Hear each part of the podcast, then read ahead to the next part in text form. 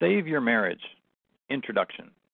If you saw the emotional turmoil portrayed in the movies War of the Roses and Kramer versus Kramer, you'd probably think twice about divorce.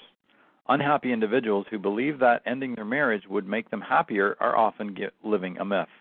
Chances are they've attributed the failure of their marriage to their spouse, each one blaming the other instead of examining themselves.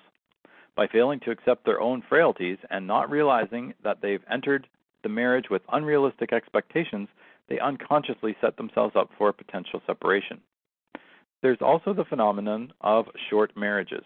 For some reason, the same individuals who vowed to support each other during their times of wedding bliss have forgotten their commitment and vows to love each other through thick and thin. Our modern society has indeed become a disposable society. This is what Alvin Toffler predicted almost two decades ago. This state of disposableness is reflected in our ability to delete and purge and shred what we no longer need. And when our once beloved partner is no longer of use to us, we call our lawyer and instruct him or her to initiate divorce proceedings. Funny, but despite its harrowing and complex web, divorce has also become just a phone call away or a to-go solution that we pick on the way to the uh, that we pick on the way to the cleaners.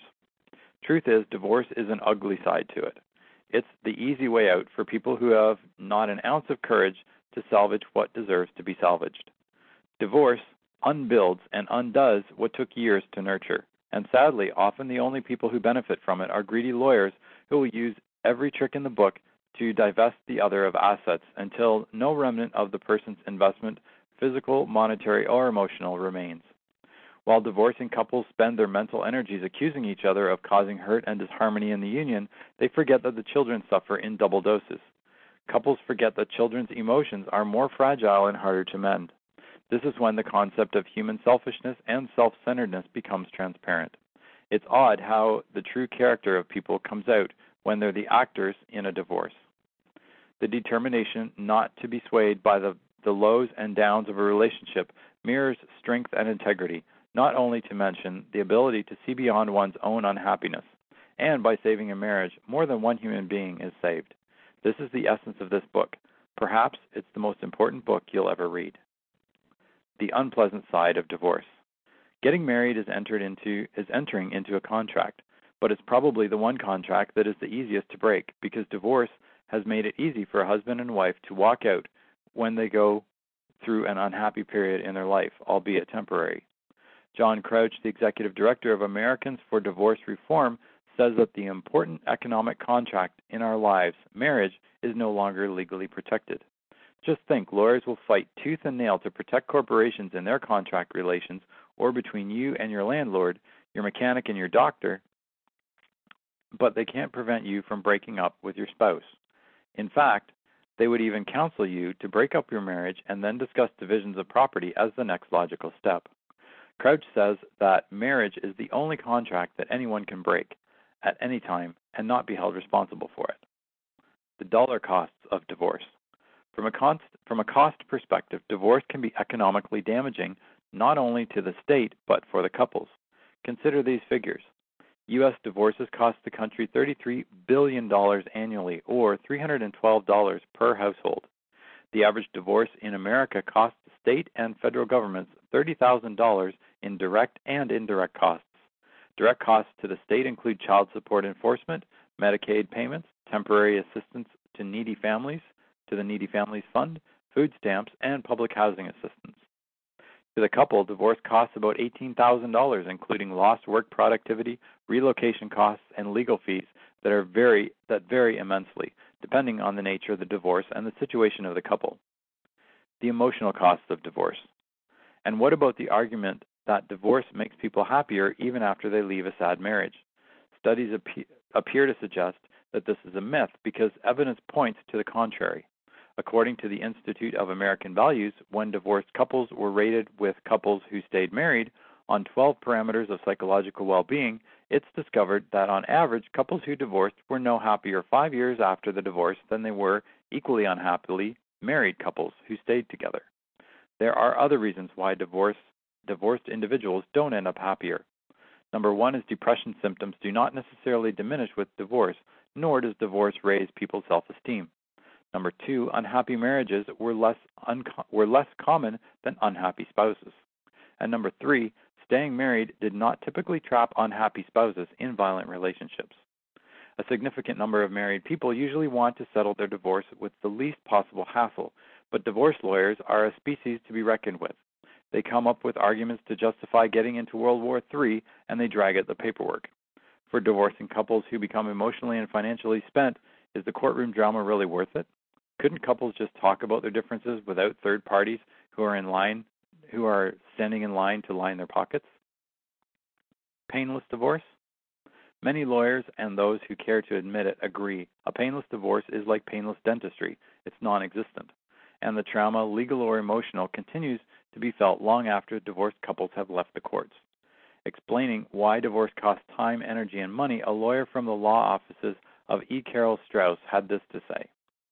And whether we notice it or not, marriage is way more like Joe and Wilma, Joe and Wilma Inc. than happily ever after. When we say I do, we enter into an economic partnership. We buy cars, houses, books, big screen TVs. We make babies. We make plans. We make assumptions. We get disappointed like shareholders we have invested in the partnership. We invest in time, we invest money, we invest emotions. We invest all of these things and hopes that we are investments of these things in our dreams, and we invest all of these in security. Rare is the man or woman who can walk away from these investments. So de-invest, de-investing is painful. Divorce and children. A specialist in human development and family studies from the University of Missouri discussed the impact of divorce on children mentioning how they react strongly and differently to their divorcing parents depending on their age. Infants. They have a higher degree of irritability, more crying and fussing, and changes in sleeping and eating habits. Toddlers. They recognize the fact that one parent is no longer living at home. They have a difficult time physically separating from a parent. They may express anger, may lose some skills previously acquired, like toilet training, and go back to thumb sucking or experience changes in sleeping patterns and they may have nightmares. Preschoolers and early elementary age may blame themselves for the divorce, may over worry about changes in their lives, and they may exhibit sadness and grieving because of the absence of one parent. They may be aggressive and violent to the parent and blame them for the divorce. They may fantasize about their parents getting back together. And preteens, they may feel abandoned by the departing parent, may withdraw from friends and their favorite activities, and they may exhibit strange behavior and use of foul language. They may feel angry and uncertain about the concepts of love, marriage, and family, and they may feel that they're growing up too soon. They also may find themselves preoccupied about their parents' finances. Some eye opening statistics. Although divorced people may have successfully subsequent marriages, the divorce rate of remarriages is actually higher than that of the first marriages. Those who get into a live in arrangement before marrying have a considerably higher chance of divorcing. Reasons are not clear for this. This can probably be explained by the fact that the type of people who tend to cohabitate may also be more likely to get a divorce. There is proof that supports the notion that cohabitation ex- itself generates attitudes in people that are more conductive to, to divorce. One example of which is thinking that living together is temporary and hence an arrangement that can be easily terminated. Qualitative studies and long term empirical studies have demonstrated that children develop interpersonal problems that may become worse in adulthood, thus affecting their own chance at a happy marriage. As inferred from the previous statement, children of divorce have a much higher rate of divorce than children whose parents stayed together. The old adage, the parents set an example, is true in this case. Children learn about commitment and permanence from their parents and for children of divorced parents, these concepts have already been undermined or shaken. No marriage is perfect. Using a large sample of research purpose for research purposes, researchers learned that 86% of people who were unhappily married in the late 1980s but stayed with the marriage indicated that when interviewed 5 years later, they were happier. In fact, 3 out of 5 of those who were previously unhappy considered their marriages as either very happy or quite happy. A marriage counselor, after counseling hundreds of couples who were on the path to divorce, raised the idea of self talk as one of the potential causes of divorce. This pattern of negative self talk, he contends, is a barrier to a couple's happiness, much more than a lack of open communication is. Self talk is the equivalent of an individual's thoughts. Most people do not control their self, their thoughts or self talk. but they allow their thoughts to control them. For instance, if a man speaks negatively to himself about his wife, and he permits this self talk, he will attract a host of other negative thoughts. As a result of these negative thoughts, he will experience negative feelings anger, jealousy, fear, even hatred. And these negative thoughts and feelings will lead to actions that tend to break up the relationship. The previous statements above clues us in to some of the deep seated causes of divorce and how this can be easily solved if couples are honest with themselves and with each other. Sometimes this is not much it's not so much a lack of communication that leads to the breakdown, but the pattern of negative thinking that each spouse continually nurtures. It's surprising to learn how often trivial how often trivial the reasons are for divorcing because their their personal frustrations and unresolved personal issues are often blown out of proportion. The case for staying married. It all comes down to attitude. Cynics have called marriage the old ball and chain. Many happily married individuals disagree because they don't see marriage as slavery and bondage, where one's natural instincts and desires have to play second fiddle to the happiness of the other half. Happily married couples say that marriage has taught them to accept each other's strengths and possibilities. They argue that by doing that, they transform themselves from the ordinary to the extraordinary. Marriage, therefore, is an enabling form of situation where it means the freedom to be who they really are, to reach for the stars and discover what they're meant to do without ridicule or rejection. Marriage and happiness. Many of us read reports that drive home the message married people are healthier and happier, and hence live longer and than single or celibate individuals. For one, there is an emotional support they receive when the going gets tough, and the fact that marriage married life provides the opportunities to sustain communication between two people, even if one of the spouses just wants to vent out. In fact, one of the reasons people say they, they like being married is the assurance that there will be someone they can come home to at the end of the day. For better or for worse. For better or for worse is still very much a strong argument for getting and staying married. While some people would be too shy to admit it, the love and support in times of illness can speed up recovery. People, in fact, like the for better or for worse aspect of marriage because it tells them that no matter what happens, someone will be around. It goes beyond having a security or safety net. It's the knowledge that they count on someone when times are bad. And that generates a considerable degree of peace of mind and a sense of calm for the soul. And here's a romantic but true notion of marriage to which happily married couples will agree. Marriage moves us from ego to we go. The single self shifts from me first to the sacred union of us, values such as love, honesty, respect, fidelity, and dependability form the engine of a good marriage.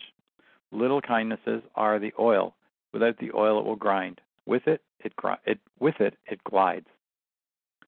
And how about the simplest reason of marriage, such as silly little jokes, hugs and cuddling, traveling together, laughing together, quiet times together, mutual friends, sexual intimacy, pillow talk, kissing and making up.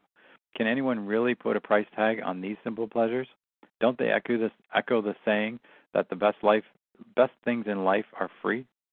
Oh yes, there is love in relationships, but there is a deeper love in a marriage that's on its way to its 25th or 50th year. Sir Arthur Wing Pinero sums it nicely. Those who love deeply never grow old. They may die of old age, but they die young. So did James Thurber. A lady of 47 who has been married 27 years and has six children, knows what love really is, and once described it to me like this Love is what you've been through with somebody. People who have remained happily married are those who realize gradually that there are actually two marriage contracts, not just one. The first contract is what everyone is familiar with, the one that the priest in the wedding ceremony makes official. The second contract is what couples call the silent contract. It's secret, implicit, and largely unconscious. It's this second contract that specifies standards and behaviors our partners should fulfill. The distinguishing characteristics of this contract is our secret belief that our own feelings, needs, and sense of what is right are the most important. One's expectations of the other can carry risky and can carry risks and can lead to clashes, which couples try to resolve among themselves. Unfortunately, as mentioned earlier, these conversations are rarely objective or fruitful given the individual rarely asks if their expectations are fair and reasonable, they just complain endlessly. Happily married couples are those who understand this silent the second silent contract in all of its ramifications. Happily married couples are those who continue to invest in the marriage knowing that for love to flourish, it takes hard work and substantial amounts of creativity. Love and physical attraction may take a back seat, especially when the children arrive, but fulfilled couples know that they must stick it out through thick and thin for the sake of the emotional well being of the children. When couples think of others and not just themselves and make a continuing effort to make the marriage work, they've made the best investment they could they could ever make, and they firmly believe in this. The need to make the partnership work is often the secret of happy marriages. As Masters and Johnson said, although these marriages may be loveless, they are not necessarily bad. Even good marriages are susceptible to a disappearance of love. Marriage and instinct. Dr. Mary Pipher, a therapist and anthropologist, points to the family as still an essential unit of the community. When people get married, their hopes are linked to building a home and family. Dr. Pipe, Dr. Pipher uh, maintains that families are ancient institutions. She said that ever since humans crossed the savannas in search of food, our families have been unique. Homo sapiens need families to survive, and bravo to those millions of parents who are trying to do it right. Many marriages flourish, so do families, and as a result, communities all over the world flourish. That is how societies become stronger and progress. When the smallest unit survives, the larger one survives. I write about families because I love them. When I travel alone, far from home, I think of my children, faces, my children's faces to calm down, to calm myself down. I picture them smiling, studying, playing violin or volleyball. I picture my husband's face bent over his guitar or relaxed and, and fresh, the way it is on the mornings when we drink coffee together on the porch. Those faces are my mandals, my mandalas. They comfort me and secure me. The faces of those who love who we love are the first and primal mandalas for all of us. These are the sentiments that happily married people nurture and sustain in their hearts. If they focused on their mandalas instead of their frustrations and unfulfilled desires, there would be an incredible willingness to reach out of uh, of seeing past the past from their egos. Marriage is not an extension of the romance junkie phase. It is equivalent to a long-term commitment that emotional emotionally intelligent husbands and wives understand fully. They know deep in their hearts that love and passion will not always be on the daily agenda and may diminish as the responsibilities of their marriage take them to the next level, to family life. Helen Fisher made a beautiful point in the book Anatomy of Love. She said, when Darwin used the term survival of the fittest, he was not referring to your good looks or your bank account. He was counting your children. If you raise babies that have babies, you are what nature calls fit. You have passed your, your genes to the next generation, and in terms of survival, you have won. Only in tandem can either men or women reproduce and pass on the beat of life. How to save your marriage. We painted the unpleasant side of divorce to help you realize that it may not necessarily be the solution to your unhappiness. And in the second section, we've advanced arguments to promote the numerous advantages of marriage and staying married. But life does have hitches and will always be full of obstacles, threatening the, the stability of your married life. We now have some tips on how to save your marriage when you sense that it's on the rocks or needs an overhaul. Recognizing gender differences. Men and women perceive emotion, communication, sex, fidelity, work, and money because of the way they were socialized and because they have been shaped by their own parents' perceptions.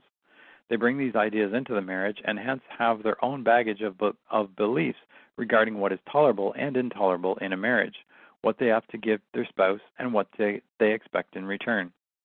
Writing the book For Better or For Worse, Hetherington and Kelly illustrate this point more clearly when they mention when they mention the different ways men and women choose a partner. Women approach love as informed consumers. They kick the tires, look under the hood, run the motor, check the mileage. And women love love, but being practical minded, not enough to ignore the potential defects. Good looks and romant- romantic love matter to a woman, but in considering potential suitors, a woman also looks at the practical side, such as a suitor's economic prospects emotional stability, trustworthiness, and what kind of father they'll be. Despite a reputation for practicality, males come off as hopeless romantics. They are much more prone to fall head over heels in love and also more prone to idealize the object of their affection. If the bodywork is good and the girl is pretty, often a man will buy on the spot, no questions asked. It takes practice to learn that gender differences do not constitute threats to a marriage, but a cause for celebration and an opportunity to expand an individual's sphere of influence. Try to remember that your partner is not your mirror image. In a loving, effective partnership, individuality and separateness are wholesome concepts that each spouse must work at. A word from the Cos. Bill Cosby, the, the famous American comedian and still married to the same woman said that these gender differences, that women are not just men who have babies, and men are not just women with who spike footballs, give give marriage its vitality, its dynamics, and its delights. He says, Americans may like the style called unisex, but the wiser French have a devout appreciation and wonder of what they call la différence. A true understanding of these gender differences should therefore lead us to the proper notion of a marriage. While many people view marriage as a fusion, making two separate individuals one, we must still keep our own personality and deal with our own problems ourselves. Notice the small stuff. Don't sweat the small stuff. It's good advice that doesn't always work for marriage because it's important to notice the small stuff. Steve Carter cites an important fact about relationships. Most of the real work in relationships is taking place in quieter moments in smaller places. Example would be avoiding bringing up the defective garage door opener while your husband is rushing to meet a deadline and needs to focus on this project for a few hours, attending to the kids and keeping them away from the kitchen while your wife prepares dinner, offering to pick up your husband's shirts at the dry cleaners because he's forgot to do it yesterday, filling up the car tank if you know that your husband has to drive out of town on a client visit, taking your wife dancing because she always loved to dance, even if you have two left feet and you always hated it Money. One irritant in a marriage is money. Chances are spouses have their own ways of spending and saving money. If both husband and wife earn similar salaries, agree on how to split the house expenses prior to getting married so no one feels cheated or disadvantaged financially. While it was fine to expect him to pay for dinner and the movie while you were dating, marriage calls for a genuine economic partnership. Or, if you know that your husband is particularly averse to, to useless shopping sprees, Make an effort to reduce your shopping trips and concentrate on the essentials instead of on your whims. Don't forget to discuss your investment preferences and try to stick to a budget and a savings plan. Politics. The same is true for sex and politics. If your husband likes to watch a pornographic film as a prelude to lovemaking, let him know that you are not particularly in favor of this practice, but do indulge him occasionally. If your wife likes to, to visit the synagogue and do charity work in her parish, don't express any resentment or complain that she's spending too much time on her fundraising activities. Work on keeping your partner stimulated intellectually. If a wife consistently talks about what's on sale and a husband only knows what teams made it to the NFL playoffs this year, there's very little common ground. Look back at courtship when both of you could talk about until the wee hours of the morning because you were so interested in each other that in, in what each other did in the office that day or what movies you saw, where you want to go on your next vacation, and so on. Enrich each other with your experiences. Let the other know that you have an interest in life and what it is what it is to offer and make every effort not to be boring mate. Rad rad more, experiment more, and live more. Alone time. Many people say that children put a damper on the marriage. Who has time for love and passion when the kids are screaming and running a 105 degree fever, or when money has has to be scrounged to pay for braces? Raising children can turn us into impatient, stressed out beings. So if hiring a babysitter overnight will not disrupt the monthly budget, do so and go away, just the two of you. But don't use the time away from children to complain about each other's habits or to raise past incidents. Instead of looking at marriage blessed with high points or fraught with low points, Think of it instead as a series of turning points. Turning points. Dr. Sonia Rose Rhodes says these turning points must be regarded as opportunities to make marriage stronger and more fulfilling. These turning points become crystal clear at midlife, where couples have developed a keener sense of time limitations and an urgency in their desire to take the most out of their marriage and their lives. The midlife years are a natural time for reflections. Couples now have the advantage of being able to see where they, they have been, where they are, and where they want to go. When a 46 year old woman came to see Dr. Rhodes in an effort to save her marriage, she said, This might be my last chance to make things better. I don't want last chances to become lost chances. Complimenting and praising. Give credit where credit is due. Be generous with compliments and be sincere in your praise. Do not sometimes find yourself wishing that your partner would compliment you the way your boss does after a job well done. Many couples discover that as they settle into their marriage, they compliment each other far less than when they were dating. Make it a practice to give credit where credit is due and be sincere about your praises. It goes a long way towards reinforcing wellness in a marriage. If you see that your wife works conscientiously on the treadmill to keep off the weight, did you ever think that she's probably doing it to please you? Saying something like, You're so disciplined in your efforts to achieve your goals, I'm proud of you, will add to her self confidence and reinforce her attitude that she's doing something that's healthy and that you appreciate it. If your husband is good at crunching numbers, praise him for his skills at rapid calculation. You're amazing with numbers will give him a sense of pride and a feeling that he's important to you. No doubt, many experts and marriage counselors will differ in opinion about how to save a marriage, but they all agree on the following fundamental elements of a solid marriage. Only the words and the way that they are conveyed are different. Number one is trust and communication. Number two is respect for each other's ideas and expectations. Number three is fidelity. Number four is physical and intellectual stimulation. And number five is maintaining their own personalities, but supporting each other's dreams. The concept of friendship in marriage. Friends are forever. Even if we move out of town or take up residences overseas, we maintain our friendships. We certainly don't divorce our friends just because of a misunderstanding. So if we treat our spouse as a dear friend, we probably won't even need a divorce lawyer to go through the painful exercise of property division, a course of action that can spell financial ruin for many. Since love is less permanent, we fall in and out of love a few times in our lifetime, and friendship is more durable. Every attempt must be made to make our spouse not only a lover and a partner, but also a friend. Friendship is an, is an evident manifestation of maturity.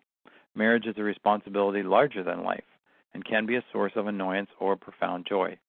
Only when we turn those annoyances and joys into building blocks for an enduring friendship can we say that we've taken the unwavering path to a marriage made in heaven.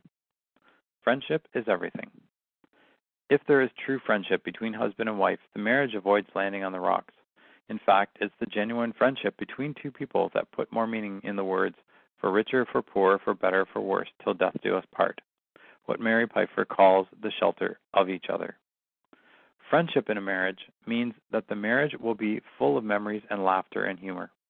Friendship also means open and honest communication, a no holds barred type of union where our comfort level and our spouse goes beyond 100%.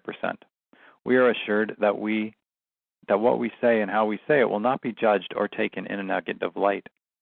If you talk to married people, a wish they frequently express is that they remain the best of friends and the closest of companions.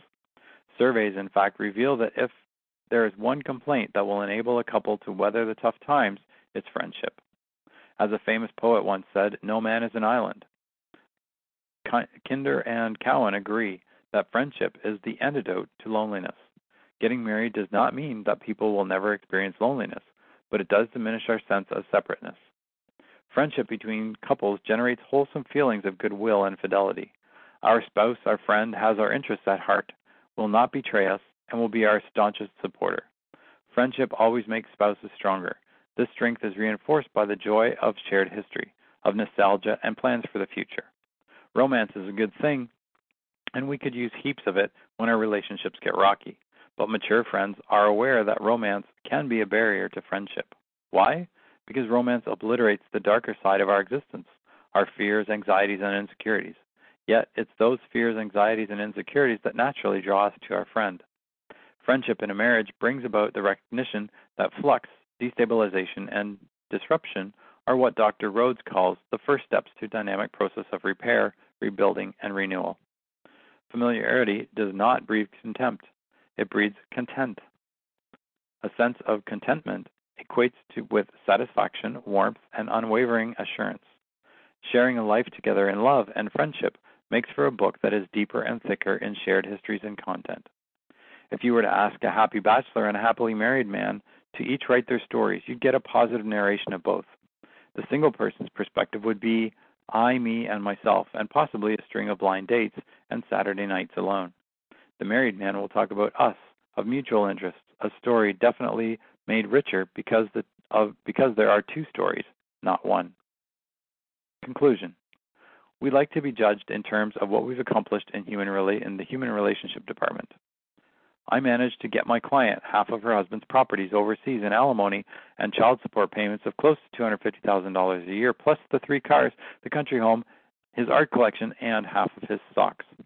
Compare the foregoing statement to I don't really do anything special that I can be proud of except perhaps provide adequately for my family and raise good children.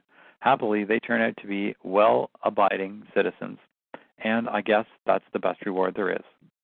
In the first statement, we see greed and materialism. In the, in the second, humility and self effacement. Who has made a genuine con- contribution for the betterment of society? Much of it, of much as it sounds terribly old-fashioned, marriage is a commitment, and individuals must make every attempt not to cheapen that commitment in any way. Staying married is a lifelong missionary like endeavor. It takes guts, it takes nerves of steel, and to make marriage work. A sense of humor and a lower degree of self importance. The obstacles will be numerous, and there will be situations where we will question our sanity, unsure if we're really hanging in there. It will be monumental, a monumental effort to remain attracted to the same qualities that attracted you to your spouse on the first day that you met. Your spouse is still the same person you fell in love with. He or she has not changed their soul, their being, only their wardrobe. So if there's only one way to to divorce, but thousands of ways to save your marriage, which path will you choose? Are you going to throw in the towel or take up one with more challenges?